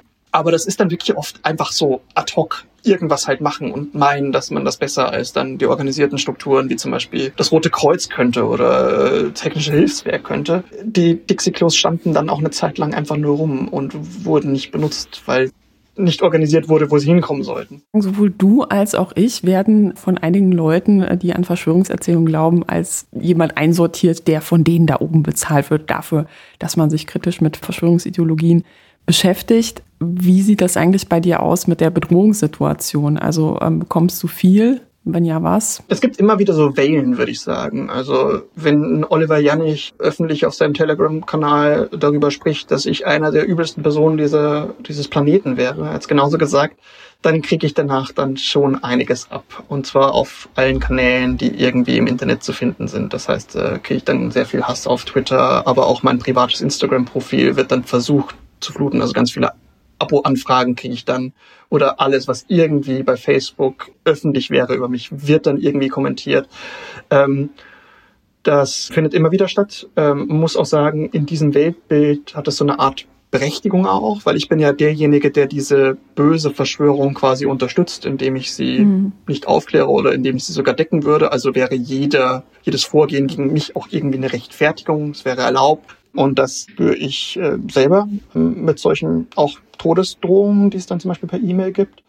Ähm, es wird auch immer wieder versucht, meine Adresse herauszufinden oder was über mein Privatleben herauszufinden, weswegen ich mich tatsächlich auch einschränken muss in dem, was ich über mich präsentiere. Ich kann zum Beispiel nicht bei Twitter schreiben, was bei meiner Familie gerade los ist, weil ich damit auch immer wieder befürchten muss, dass meine Familie dann zum Beispiel angegangen wird. Und das möchte mhm. ich schützen, äh, schränkt mich aber tatsächlich auch einfach so ein bisschen in meinem, meinem öffentlichen Auftreten ein weil es da sehr viele eklige Personen gibt, die mir Böses wollen. Du hattest ja auch auf Twitter die Tage gepostet, dass gerade auf Telegram eine Vorlage verbreitet wird, wo dazu angeregt wird, ja, schick das doch mal an Bürgermeister. Und in dieser Vorlage ist aber ja eine recht eindeutige Todesdrohung drin. Ist das ein Zeichen dafür, dass jetzt gerade vielleicht auch nochmal eine neue Eskalationsstufe erreicht ist? Oder würdest du sagen, naja, sowas hatten wir eigentlich die ganze Zeit schon? Also wir hatten das vereinzelt immer wieder. Wir haben so im Moment in der Häufung mehr als vorher. Ich glaube, da liegt auch der Handlungsdruck so ein bisschen dahinter. Man hat Fehlschläge gesehen, es gab Frustrationen in der Szene, die großen Mobilisierungen haben nicht mehr funktioniert, die AfD kam doch nicht auf 40 Prozent. Und sowas mag Leute ermuntern, sowas noch mehr zu machen, eben weil sie vielleicht auch frustriert sind.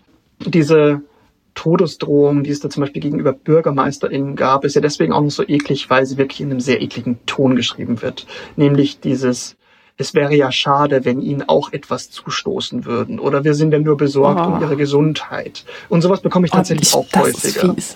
Ja, und sehr häufig wird auch damit versucht, einer rechtlichen Maßnahme aus dem Weg zu gehen. Also damit das Ganze nicht mehr strafrechtlich wäre, verpackt man das in der vermeintlichen Besorgnis und dekoriert das dann auch noch mit so wirklich ekligen Emojis mit dazu. Es mag manchmal ja sogar Erfolg haben, weswegen manchmal auch Anzeigen im Sand verlaufen, weil gesagt wird, da ist nicht direkt eine Todesdrohung erkennbar. Und ich glaube, dass so etwas leider auch noch die Leute ermuntert, genauso weiter eklig zu schreiben, wenn es auch immer wieder Fälle gibt, wo das nicht zu einem Problem geführt hat, weil man nicht eine eindeutige, sondern eine indirekte Todesdrohung daraus lesen sollte. Ich bin der Meinung, beides muss so ernst genommen werden wie eben der Inhalt dieser Nachricht, weil das liest jemand und der verändert sein Verhalten, das schränkt Leute ein in ihre Handlung, eben wie bei mir jetzt gerade, wenn ich nicht über meine Familie schreiben kann, aber wie bei BürgermeisterInnen, die dann vielleicht naja. Äh nicht nochmal antreten. Ne? Also muss man ja sagen, gab es ja auch vor der Pandemie schon Fälle, wo die rechtsextreme Szene gerade mit solchen Methoden vor allem Frauen auch systematisch aus dem Amt gedrängt hat. Ja, und es geht ja auch darum, also diese Drohungen machen ja eins, sie schaffen Angsträume. Es sind Einschüchterungsversuche. Diese Bedrohungen gegenüber JournalistInnen auf Demonstrationen sind genau das. Man drängt die ab, man schränkt die ein, man macht einen Angstraum für die, damit sie sich nicht mehr trauen, dahin zu gehen. Und das ist im Endeffekt das, was die Demokratie ja auch kaputt macht. Weil wenn Personen nicht mehr antreten für Wahlen, weil sie befürchten müssen, dass sie äh, Todesnachrichten bekommen, weil ihnen die, weil die Familie bedroht wird, dann ist das etwas, was aktiv unsere Demokratie gefährdet, weil es zum Ausschluss von Personen kommt und damit vielleicht auch sogar zum Ausschluss ganzer Personenkreise. Wenn Frauen, wenn Migrantinnen, wenn Personen aus marginalisierten Gruppen nicht mehr zur Demokratie antreten, weil sie Angst haben, dann schwächt das genau diese Gruppen extrem und führt zu einer Abnahme demokratischer Mittel und der Demokratie selbst. Und deswegen darf man solche Angsträume, die geschaffen werden, einfach nicht tolerieren, sondern muss ganz entschieden dagegen vorgehen und solche Angststürme gar nicht zulassen. Vor einiger Zeit ging ja auch groß durch die Medien, dass Journalisten sich in eine Telegram-Gruppe eingeschmuggelt haben, in der dann am Ende ja ein Mordkomplott am sächsischen Ministerpräsident diskutiert wurde. Es gab dann auch ein Treffen, da sind Journalisten dann hingekommen, wollten die Leute dann interviewen. So ja, also wie stellen Sie sich das dann vor? Die Gesprächsbereitschaft war nicht so groß. Also ich finde es erstmal gut, dass es investigative Recherchen in diesem Bereich gibt, um das sichtbar zu machen, was eigentlich schon die ganze Zeit da regelmäßig passiert. Aber eigentlich hätte ich mir gewünscht, dass die Polizei bei so einem Treffen auftaucht. Also von daher auch die Frage an dich, auch als jemand, der ja nicht nur theoretisch sich mit dieser ganzen Bedrohungslage auseinandersetzt, sondern auch ganz persönlich. Was würdest du dir wünschen, wie sollte der Staat besser damit umgehen? Ja, wir sollten den digitalen Raum eigentlich so auffassen, wie wir jeden anderen gesellschaftlichen Raum auch auffassen. Wenn eine Polizei in der Fußgängerzone entlang geht und mitbekommt, wie jemand mit einem Messer bedroht wird, dann würde die auch nicht erst dann agieren, wenn die Person, die mit dem Messer bedroht wird, das der Polizei sagt oder halt später bei der Polizeiwache auftaucht, sondern sie bestreifen den Raum, sie sehen die Tat, sie gehen dagegen vor. Und ähnlich würde ich mir das genauso wünschen bei Morddrohungen, die im Netz stattfinden. Nämlich, dass die Polizei auch mal oder auch die Staatsanwaltschaft aktiv bei Telegram nach solchen Fällen sucht. Also vor allem dann in Gruppen oder in Kanälen, wo man weiß, da treffen sich Leute, die das wirklich regelmäßig machen. Ja, vor allem äh, im Moment ja. ist es so, die Personen, die von solchen Mordaufrufen betroffen sind, entweder sie machen es oder Journalistinnen machen es und zeigen es dann bei der Staatsanwaltschaft an oder gehen halt dann zur Polizei, die dann das an die Staatsanwaltschaft weiterleitet das ist immer noch eine Position aus der Opferrolle heraus. Ich muss mich darum kümmern, dass ich Morddrohungen bekomme. Und das ist eigentlich nichts, was in einem Staat wie Deutschland so laufen sollte. Es sollte eigentlich eher eine Unterstützung von Personen geben, die genau davon bedroht werden. Es darf doch nicht erst die Initiative von denjenigen initiiert werden, die genau davon betroffen wären, sondern es muss einfach eine stärkere Wahrnehmung des digitalen Raums als gesellschaftlichen Raums geben und deswegen auch äh, mehr Initiative von Staatsanwaltschaft und Polizei in diesen gesellschaftlichen Räumen. Und da braucht es auch keine neue Befugnisse für die Polizei. Das ist ja auch relativ häufig der Vorwurf, dass die Polizei dann sagt, sie bräuchte eine Vorratsdatenspeicherung. Verschlüsselung verbieten, ne? auch Klarnamenspflicht, äh, auch einer der Top-Forderungen seit gefühlt den frühen 2000ern. Ja. Ja, das sind offene Gruppen und, und manchmal sind es auch teilöffentliche Gruppen, wo man mit einem Klick bei einem Kanal, der Werbung für diese geschlossene Gruppe macht, auch Mitglied wird. Also man braucht keine neue Quellen-TKÜ. Man muss ja gar nicht an die Quelle rangehen. Man kann das tatsächlich einfach über diese Gruppe selbst heraussuchen. Und es ist relativ häufig einfach eine Verlagerung der Verantwortung hinzu. Wir müssen da erst technische Mittel finden oder wir müssen die Befugnisse der Polizei erweitern.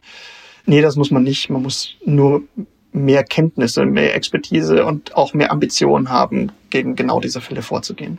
Wie hat die Szene auf den Krieg reagiert? Gab es da eine Spaltung oder war man da ganz klar auf einer Seite und wenn ja, welche war das? Es ist wie so oft ein heterogenes Bild, weil es natürlich sehr viele Menschen betrifft, die sich da jetzt äh, auf Telegram unterhalten. Wenn wir aber das verschwörungsideologische Milieu, das wir im Speziellen untersuchen, angucken, dann ist wirklich die große Mehrheit auf der Seite Putins. Und ich glaube, das kann man tatsächlich einfach so verkürzt auch ausdrücken, weil es geht da um die Person Putin, ähnlich wie es um die Person Trump geht. Da wird zugejubelt, was immer die Person auch macht. Die wird als starker Führer wahrgenommen. Und deswegen hat man sich da sehr, sehr schnell, sogar eigentlich noch vor dem Krieg, auf die Seite Putins gestellt und eigentlich alles verteidigt, was da so geht, mit einzelnen Ausnahmen.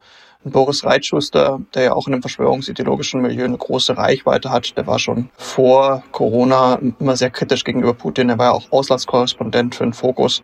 Der hatte eine andere Position eingenommen. Der wurde aber auch sehr stark von äh, vielen Accounts auf Telegram dafür angefeindet, dass er so kritisch gegenüber Putin ist, weil eben, wie gesagt, die Mehrheit da sehr auf Putins Seite steht. Was ich auch sehr schockierend fand, ist, ist ähm, gab dann ja auch Nachrichten so aus der Ecke der Freien Sachsen, wo man ja den neuen äh, angeblichen Freien Republiken Donetsk und Luhansk sozusagen gratuliert hat und wo der Eindruck entstand, naja, man wünscht sich geradezu, ja, dass, dass sich Sachsen demnächst irgendwie unabhängig erklärt, am besten noch mit Putins Unterstützung. Ja, das ist ähm, leider fast erwartbar gewesen, weil diese Freien Sachsen haben ja das irgendwie auch so als Endziel. Sie wollen losgelöst von der Bundesrepublik Deutschland ein eigener, ständiger Staat werden, der dann selbst agiert. Es ist aber auch ein bisschen spannend, weil die Freien Sachsen als rechtsextreme Organisation sich dann wiederum von anderen rechtsextremen Organisationen auch unterscheiden.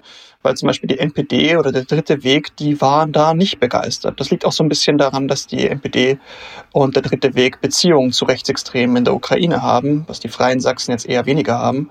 und da halt Nationalstaatsgrenzen verletzt sahen, Nationalstaatsgrenzen, die ja eben die Freien Sachsen für sich gar nicht so beanspruchen würden. Die wollen ja neue Grenzen da ziehen.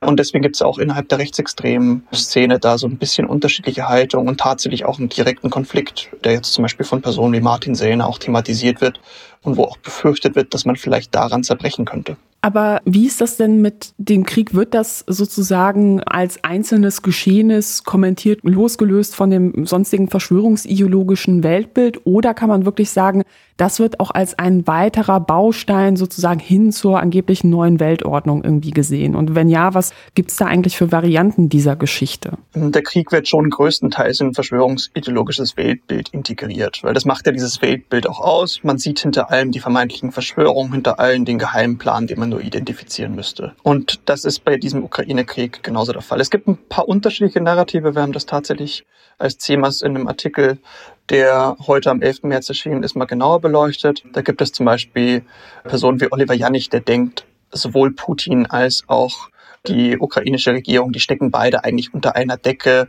und das Ganze wird von einer jüdischen Sekte gesteuert. Jabat Lubavitch macht er dafür verantwortlich. Also der nimmt einfach nochmal so eine Schippe jüdische Weltverschwörung noch mit drauf und äh, integriert das in sein antisemitisches Weltbild.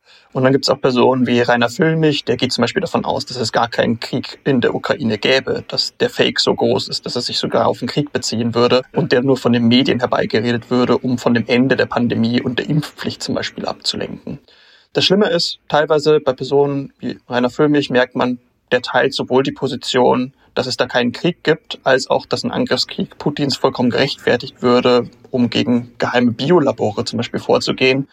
Der teilt sich widersprechende Erzählungen. Äh, das ist für ihn auch, glaube ich, eher sekundär, weil das, was man eigentlich insgesamt macht, und das zieht sich da durch, das ist das Ablehnen davon, dass die NATO zum Beispiel äh, Recht gehabt hätte mit den Drohgebärden, die von russischer Seite aus äh, seit den letzten Jahren immer wieder aufgebaut wurden. Also man bezieht da eigentlich eher eine Position Anti-Medien, Anti-Westen, Anti-Mainstream würden Sie es wahrscheinlich sagen und glaubt dann aus sich widersprechende Thesen in dieser Position. Ich muss ja sagen, als gebürtige Polin ist so eine Sache, die mir sehr viel Bauchschmerzen bereitet hat, auch in den letzten Jahren im Kontext der Diskussion rund um Ukraine, aber auch um andere Länder im Osten, dass man fast das Gefühl hat, das wird als eine Art Konflikt gesehen zwischen NATO und Russland. Das Selbstbestimmungsrecht von Polen oder Ukrainern wird da gar nicht als so relevant angesehen. Ja, also da wird beispielsweise gesagt, die NATO will sich nach Osten ausbreiten, ohne zu berücksichtigen, na ja, also wenn die Ukraine Russland als Nachbarn hat, dann kann man es vielleicht auch verstehen, dass einige Leute sagen,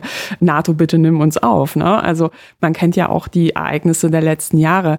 Hast du das Gefühl, dass da auch eine gewisse Form von Rassismus gegenüber Osteuropäern oder vielleicht so eine vielleicht veraltete oder verquerte Sicht auf diesen Teil Europas eine Rolle spielt oder ähm, sie, siehst du das halt eher nicht? Also dass man beispielsweise sagt, so, na ja, die waren schon eh immer Teil der UdSSR oder es ist eh kein eigenständiges Land, so die gehören alle zu Russland, weil die sprechen ja Russisch und Ukrainisch ist keine richtige Sprache oder sowas. Ja, wir finden direkt so ein Weltbild bei sehr weitreichen Personen wie zum Beispiel Bodo Schiffmann. Der sagt tatsächlich, die Ukraine hätte niemals ein Existenzrecht gehabt und dürfe es auch heute noch nicht haben, weil es die Ukraine eigentlich gar nicht nicht gibt. Ach, die gibt's gar nicht. Interessant. Die gibt's gar nicht, genau. Äh, das wäre damals, ähm, also das, das, das Existenzrecht mit irgendwelchen Verträgen, das stimme so gar nicht.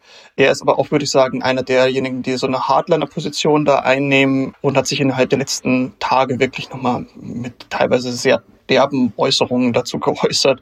Aber dass es mitschwingt, dass es kein Selbstbestimmungsrecht von eben solchen Staaten wie Polen, der Ukraine und ähnliches gäbe, das schwingt tatsächlich bei sehr vielen immer mit. Also dieses Selbstbestimmungsrecht, dass man abspricht, eigene Verträge zum Beispiel mit der EU einzugehen oder eben auch mit der NATO ähm, es wird da immer sehr stark auf ein vereinfachtes Weltbild auch abgezielt. Also die Russen und die USA. Es ist auch immer sehr viel Anti-Amerikanismus auch mit dabei in der Positionierung gegenüber der NATO. Die NATO wird als rein amerikanisch oft dargestellt, obwohl es ja eben ein Verteidigungsbündnis von vielen Ländern ist. Und ich glaube, da geht es sehr viel um Stereotype, Ressentiments und vereinfachte Weltbilder, die da immer wieder reproduziert werden.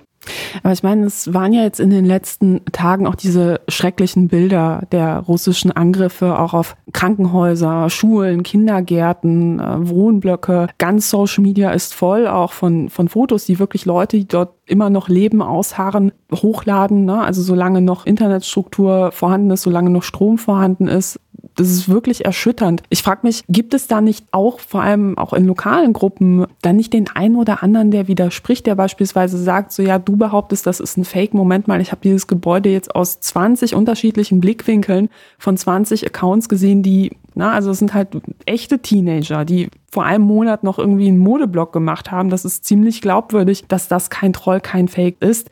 Also gibt es da nicht auch Diskussionen, wo Leute sagen so, hey, Moment mal, geht das jetzt nicht zu weit? Es gibt die Diskussion und ich glaube, das ist auch eine Taktik, warum manche Accounts wie zum Beispiel Querdenken 711, der Account von Michael Ballwig, dieses Thema tunlichst vermeiden, weil sie so eine Diskussion nicht wollen, weil damit klarer wird, wo vielleicht in Anführungszeichen Spaltung innerhalb der Bewegung herrscht, also wo man unterschiedliche Positionen und Ansichten hat.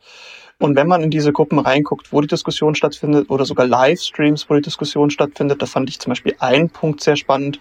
Einer der größeren Kanäle, Nuovisio TV nennt sich der, der hat immer so Dreiergespräche mehrmals die Woche. Mhm. Und da hat einer der Diskussionsteilnehmer mal gemeint, aber jetzt gab es ja diese Proteste in Russland und da wurden 800 Leute verhaftet und niedergeknüppelt. Und das ist ja auch nicht in Ordnung. Also die Kritik muss ja auch in Russland zugelassen werden, die Kritik an diesem Krieg. Und Thomas Röpper, das ist eine Person, die seit den letzten Jahren schon immer sehr äh, pro-Putin-Thesen verbreitet hat, spätestens seit dem Ukraine-Krieg 2014, meinte dann, ja, aber die Demonstrationen waren ja auch nicht angemeldet und deswegen wäre das legitim. Und das wow. ist das, wo ich dann sagen muss, da kommt immer sehr viel Heuchelei noch mit rein, dass man dann das verteidigt, was man selbst immer ankreidet, sofern es dann eine eigene Position nochmal darstellt. Aber es gibt diese Diskussion, sie wird nur sehr häufig klein geredet, weil man eben auch Angst hat davor, dass man da vielleicht einen Spaltungspunkt zulässt.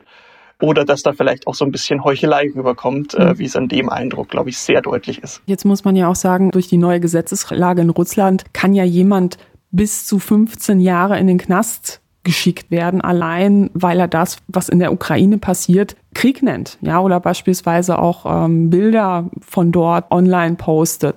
Social Media ist voll von TikTokern, die versuchen beispielsweise Zensur zu umgehen, indem sie das halt irgendwie umschreiben und du weißt genau, was sie eigentlich sagen wollen. Sie trauen sich es aber nicht mehr zu sagen. Also man kann ja auch durchaus in Russland ins Arbeitslager kommen. Also was für eine Parodie, dass man da eben auch gerade in solchen Kreisen dann gar nicht kritisiert, dass es sich eventuell um eine Diktatur tatsächlich handeln könnte, zumindest um ein hochgradig antidemokratisches System, sich aber quasi dann nach Russland sozusagen wünscht, weil man es hier so schrecklich findet. Mittlerweile ist ja auch ähm, Russia Today in Deutschland und auch in Europa gesperrt. Welchen Einfluss hatten diese Medien eigentlich vorher auf die Szene. Also nicht nur RT Deutsch, sondern auch beispielsweise Sputnik und die ganzen Ableger davon. Die hatten einen sehr großen Einfluss in die Szene. Und zwar nicht erst seit der Corona-Pandemie, sondern spätestens seit 2014. Also mit diesem ersten Übergriff Russlands auf die Ukraine, in dem Falle die Besetzung der Krim, hat sich ja auch schon die sogenannten Montagsmahnwachen für den Frieden in Deutschland gebildet. Das waren auch Demonstrationen, die mehrere Zehntausend Menschen umfassten und die sich damals auch sehr eindeutig für Putins Position ausgesprochen hat. Und zu der Zeit war es schon so, dass RT Deutsch Bühnen gestellt hat, teilweise sogar, aber auch immer Livestreams begleitet hat, Kommentarformate wie der fehlende Part etabliert hatte, wo dann immer wieder eine Position eben Russlands vermittelt wurde, deutschsprachig und wirklich sein deutschsprachiges Programm sehr stark ausgebaut hat. Und deswegen war während der Corona-Pandemie schon immer klar, RTDE filmt live von den Demonstrationen, RTDE hat Talkformate, wo die Position verbreitet wird, dass zum Beispiel Corona nicht existieren würde. Und damit war auch klar, während einem Ukraine-Krieg, wie jetzt nochmal eskaliert ist, hat RT.de eine große Bühne ausgebaut, die sie dann nutzen werden. Und das haben wir auch gesehen. Die Zugriffszahlen sind nochmal durch die Decke gegangen. Wie hoch sind die ungefähr? Man muss immer sehen, es gibt ähm, zum einen die Abonnentenzahlen bei einem Kanal. Also jetzt, wir sprechen jetzt von Telegram, oder? Genau, wir sprechen gerade von Telegram. Hm. Da gibt es ähnlich wie YouTube die Funktion, dass man einen Kanal abonnieren kann und damit würde man jede Nachricht erstmal aufs Handy bekommen, die der Kanal schreibt. Das ist eine Metrik und da hatte RT.de schon über 100.000 Abonnenten, bevor es dann jetzt in Deutschland auch gesperrt wurde oder knapp an die 100.000 Abonnenten, muss man sagen. Mhm. Aber eine andere wichtige Metrik ist, man sieht bei Telegram-Posts immer, wie viele Menschen diese Posts gesehen haben, beziehungsweise wie häufig dieser Post aufgerufen wurde. Und da gab es eben äh, Nachrichten, die über 100.000 Aufrufe hatten, über 200.000 Aufrufe hatten, also wirklich sehr stark auf den deutschsprachigen Telegram kursiert sind. Und das war vorher immer punktuell bei RT.de so, dass es sehr stark äh, geteilt wurde und mal über 100.000 100 Aufrufe bekommen hatte. Und während des Ukraine-Kriegs war es dann wirklich eigentlich sehr viele Nachrichten von RT.de, aber eben auch Sputnik, was in Deutschland SNA heißt, die immer übrigens noch auf Telegram abrufbar sind und auch immer noch sehr viele Abonnenten dort haben. Aber am stärksten muss man sagen, sind derzeit so Einzelaccounts, die durch die Decke gehen. Da ist zum Beispiel eine Person vertreten, die heißt Alina Lipp. Die hat für einen russischen Fernsehsender gearbeitet. Die hat auch für SNA, also für Sputnik geschrieben. Und ihr Account erreicht gerade 80.000 Menschen und der hat diese 80.000 erst innerhalb der letzten 14 Tage aufgebaut. Der war vorher unter 10.000. Das heißt, solche Accounts haben da immer noch eine gigantisch große Reichweite, auch wenn RT.de und Sputnik de facto eigentlich gesperrt werden müssten, sind es dann eben Journalistinnen, die für RT.de gearbeitet haben, die jetzt eine große Reichweite noch erzielen. Ich muss ja sagen, ich äh, kenne eigentlich niemanden, der sich in der Bürgerrechtsszene engagiert, der mit RT Deutsch oder eben mit Sputnik oder mit anderen Staatsmedien aus Russland sprechen möchte. Ja, weil man sich auch seit Jahren bewusst ist, dass es eine totale Doppelmoral. Man möchte halt auch immer jeden Konflikt, den es im Westen gibt, im Sinne des Kreml darstellen, während natürlich andere Dinge totgeschwiegen werden. Ja, also kritische Stimmen beispielsweise zum Umgang mit dem russischen Oppositionsführer Nawalny findet man dort einfach nicht. Das hat mit Journalismus eben auch aus meiner Sicht nichts zu tun. Trotzdem muss man ja sagen, aus Bürgerrechtssicht sind Sperrungen natürlich schon eine harte Nummer. Glaubst du, es ist eine vernünftige Strategie, jetzt eben europaweit RT Deutsch und andere Medien zu sperren? Oder sagst du, das geht eben doch einen Schritt zu weit. Der erste Schritt in Europa war ja, dass die Europäische Kommission eine Verordnung erlassen hat, wo es eben auch um die Sperrung von RT.de ging, die auch Internetprovider betreffen sollte, also die auch dann über die Webseiten zum Beispiel sperren sollten. Und das war ein Schritt, der meiner Einschätzung nach zu weit ging, weil dafür muss eine Infrastruktur aufgebaut werden, die eine solche Sperrung überhaupt erst ermöglicht. Die gibt es in Europa noch nicht und die sollte es auch nicht geben. Das halte ich für problematisch. Man muss ja auch dazu sagen, man könnte solche Sperren natürlich auch einfach umgehen. Genau man kann sich ausrechnen, dass in kürzester Zeit entsprechende Anleitungen kursieren werden und die Leute das auch machen werden. Ja. Und weil es eben so schwere Einschnitte sind, finde ich, solche Dinge sollten unbedingt in den Parlamenten diskutiert werden. Das ist jetzt nachgeholt worden, aber so eine Diskussion sollte von Beginn an im Parlament diskutiert werden, weil es eben eine sehr schwierige Einschätzung ist, bei der verschiedene Seiten gehört werden müssen, bei der vielleicht ein Ausschuss auch tagen muss und dann entschieden muss, zu welchen Zeitpunkten man was macht. Das ist eine Sondersituation mit einem Krieg. Wir äh, sehen, dass über Kanäle, über russische Kanäle Desinformationen geteilt werden. Ich halte auch die Sanktionen für richtig, die es da gab. Aber gerade wenn es um so schwere Einschnitte geht, dann will ich, dass es da eine politische Debatte darüber gibt und dass es auch seine Grenzen findet, zum Beispiel in einem Zeitraum, wie lange man sowas macht. Bei der derzeitigen Diskussion, die man jetzt im Europaparlament hatte, glaube ich, war noch eine Passage mit in der Verordnung drin, die hieß, und weitere Maßnahmen eingerichtet werden. Und genau bei solchen Dingen, die eben so unkonkret sind, braucht es in einem demokratischen Staat sehr viel mehr konkretere Bezüge. Was bedeutet denn weitere Maßnahmen? Wie weit geht man denn?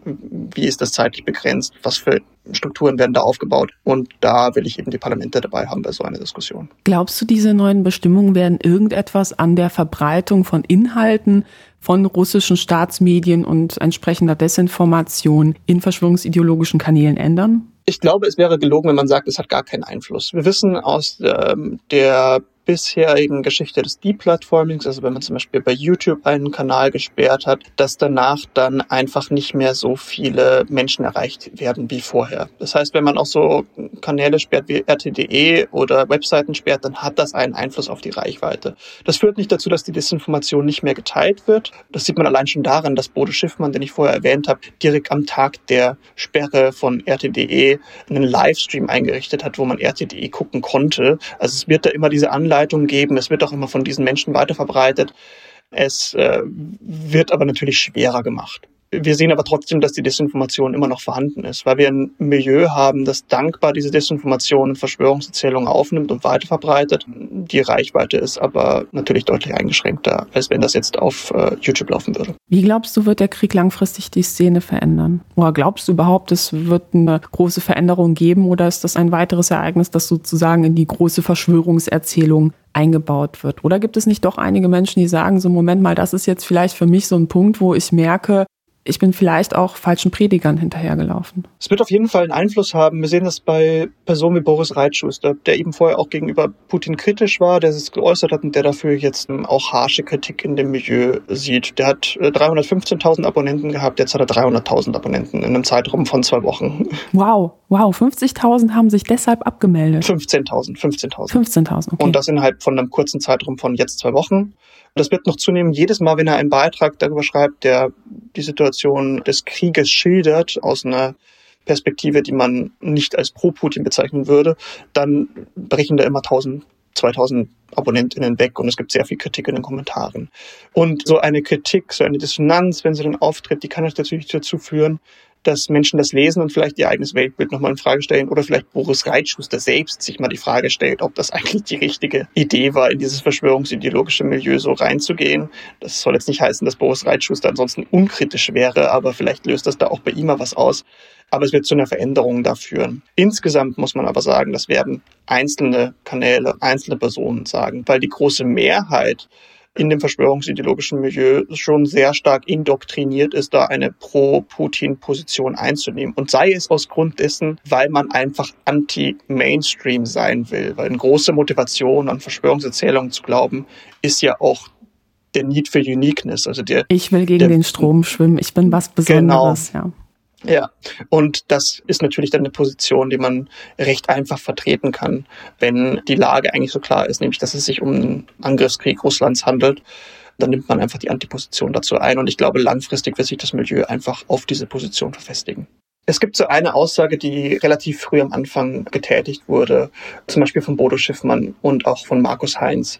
Er meinte, wenn die Medien alle einseitig berichten würden, dann wäre klar, dass da was im Argen liegt und man eigentlich die andere Position einnehmen müsste, weil Medien würden sich dadurch auszeichnen, wenn sie mehrere Positionen darstellen. Also wenn alle sagen, es gibt die Schwerkraft, dann muss da irgendwas faul sein. Genau. Oder gute Medien müssten dann auch jemanden einladen, der halt dann sagt, warum die Schwerkraft insgesamt ein Unsinn ist, um dann mehrere Perspektiven zu sehen. Mhm. Und ich habe das jetzt über die letzten Monate schon immer verfolgt, dass das ein relativ klares Bild ist. Oder was heißt ein relativ klares Bild? Das ist ein stringentes Bild, was sich immer durchzieht. Aber das ist halt auch nicht Aufgabe der Medien, sowas zu machen. Ich meine, wenn es ein Fußballspiel gab und Fußballanalogien sind ja immer so angebracht bei diesen Themen, dann würde man auch nicht sagen, wenn alle Medien berichten, dass FC Bayern gestern 4 zu 1 gewonnen hat, dann muss auch jemanden eingeladen werden, der halt sagt, nee, der FC Bayern hat gar nicht gewonnen.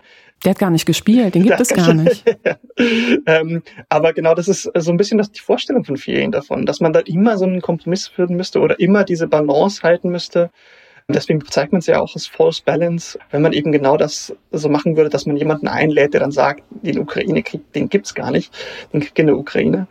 Aber genau so ein, so ein, so ein Weltbild oder so, solche Annahmen, die finden wir sehr stark in diesem Milieu. Und das heißt halt eben auch, es wird Menschen geben, auch in den nächsten fünf Jahren noch, die dann immer noch der Überzeugung sein werden, dass es die Corona-Pandemie gar nicht gab, dass der Ukraine-Krieg gar nicht von Russland gestartet. Dass Putin uns retten wird, genau. gemeinsam mit Trump, selbst wenn bestimmte Personen nicht mehr in großen deutschen Talkshows sitzen, die ein kitschiges Russland-Bild uns zeichnen. Und ich glaube, das ist so ein bisschen das, worauf wir uns gefasst machen müssen die werden uns noch länger begleiten und die werden äh, auch immer in unserer Gesellschaft vermutlich vorhanden sein, ja. Ich danke dir sehr, dass du dir die Zeit genommen hast. Ich kann auch jedem nur raten, dir auf Twitter zu folgen. Auf welchen sozialen Netzwerken bist du noch anzutreffen? Ich bin tatsächlich nur bei Twitter öffentlich, bei Instagram und sowas. Das nutze ich nur privat. Also wenn, dann gerne bei Twitter. Alles klar. Gut, dann würde ich sagen, ja, vielen Dank für deine Zeit. Vielen Dank vor allem auch für deine Arbeit. Sehr gerne. Vielen Dank. Ich hoffe, ihr konntet etwas aus diesem Gespräch mitnehmen. Wenn ja, freue ich mich sehr, falls ihr mir eine Bewertung oder einen Kommentar auf der Podcast-Plattform eurer Wahl dalasst und die Folge auch weiterempfehlt. Dieser Podcast finanziert sich übrigens ausschließlich über Spenden. Infos dazu findet ihr auf denkangebot.org oder in den Shownotes. Allerdings wäre es mir ehrlich gesagt am liebsten, wenn ihr diesmal stattdessen an Organisationen spendet, die Geflüchteten helfen. Ich habe in den Shownotes einige polnische Organisationen verlinkt. Wie ihr sicherlich mitbekommen habt, fliehen nämlich die meisten Menschen aus der Ukraine erstmal ins Nachbarland nach Polen. Es sind, Stand heute, schon weit über eine Million Menschen, davon eine halbe Million Kinder. Es zerreißt einem wirklich das Herz. Als ich in Warschau war, kamen ständig neue Busse aus der Ukraine an. Am Bahnhof hatten Helfer eine warme Küche aufgebaut und in der Bahnhofshalle war ein riesengroßer Berg Essensspenden. Die Hilfsbereitschaft ist groß, aber der liberale Bürgermeister von Warschau hat kürzlich gesagt, dass die Stadt langsam an ihre Kapazitätsgrenzen kommt. Und nun wird versucht, Menschen auf andere Städte innerhalb Polens umzuverteilen. Ihr könnt mit einer Spende den Menschen ganz konkret helfen. Der polnische Staat bietet zwar finanzielle Hilfen für Geflüchtete, im Vergleich zu Deutschland ist der Betrag aber selbst im Verhältnis der Kaufkraft recht überschaubar. Es braucht also mehr Hilfe. Viele polnische NGOs organisieren auch Hilfslieferungen in die Ukraine. Es würde mich wirklich freuen, wenn ihr eine Spende dalasst. Tschüss und bis zum nächsten Mal. Do widzenia.